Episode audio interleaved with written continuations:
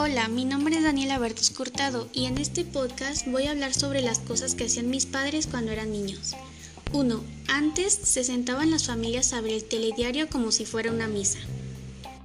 Este 2021 se cumplen 32 años de la entrada de las televisiones privadas en los hogares españoles. Es decir, Antena 3, Tele5 y Canal Plus, que ahora nos parecen clásicas, pero hasta diciembre de 1989 el menú televisivo se reducía a los dos canales públicos y por lo tanto la versión de las noticias era solo una. La familia se reunía alrededor de la mesa para comer o cenar viendo las noticias, y de allí no se levantaba nadie y tampoco se cambiaba de canal porque no se podía, hasta que terminara la información meteorológica. Aunque ahora están las tabletas y los móviles, no se trata de demonizar la tecnología, sino de regular su uso y adaptarse a los nuevos tiempos. Antes las familias se reunían en torno a la televisión, pero también desayunaban, comían y cenaban viéndola, e incluso en muchos lugares convivían en ella permanentemente encendida. 2. Antes el chat era bajar a la plaza del barrio y tus padres no se preocupaban. Muchas veces sabías a qué hora bajabas a la calle, pero no a qué hora volvías.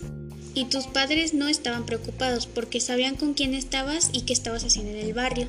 En la calle se pasaban las horas muertas, se cambiaban cromos, se comían golosinas cuando había dinero para comprarlas y se vivían las primeras aventuras amorosas. La calle era el espacio de libertad tolerado por los propios padres, que no se metían en qué es lo que estaban haciendo sus hijos. Ahora las cosas son distintas. Hay miedo a que los niños jueguen solos y sobre todo se han perdido esos lugares para quedar. Y número 3. Antes tus padres te dan un dulce como premio por hacer bien las cosas.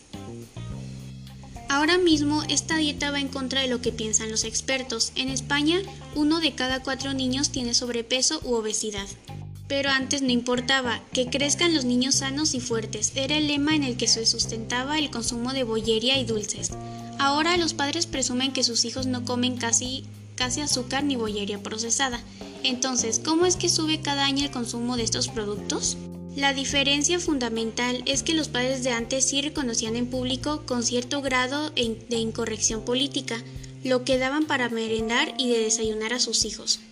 Por suerte el mensaje de la importancia de la nutrición en la salud de los niños está calando en padres y educadores y procuran fomentar meriendas y almuerzos saludables.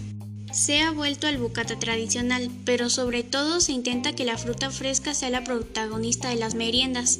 En muchos colegios se sugieren listas de almuerzos y meriendas para que así el patio de recreo sea homogéneamente sano. En vista de los terribles datos de obesidad infantil en nuestro país, es evidente que hay que seguir trabajando para atajar este problema, pero es importante reconocer que las cosas están empezando a ser mejor. Y estas son algunas de las cosas que antes hacían nuestros padres de chicos. Espero que les haya gustado y nos vemos luego.